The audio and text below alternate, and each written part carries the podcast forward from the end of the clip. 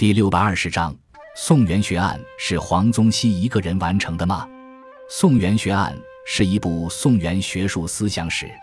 它的编写历经坎坷。黄宗羲在编写完《明儒学案》后，就开始着手编写《宋元学案》，但仅完成十七卷就去世。后来，他的儿子黄百家继续编修，但也未完成就中途逝世。最后经全祖望编写而成，前后历时六十余年。《宋元学案》共一百卷，分八十七个学案，同时还有两个学略、两个档案，共记述了两千七百多名宋元学者。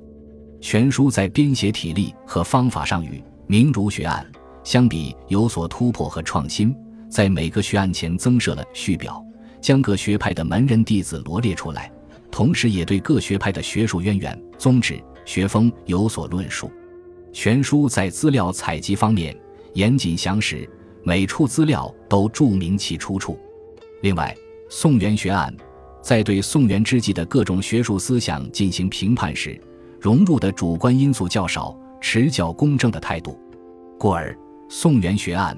是我们研究宋元时期学术思想的重要文献。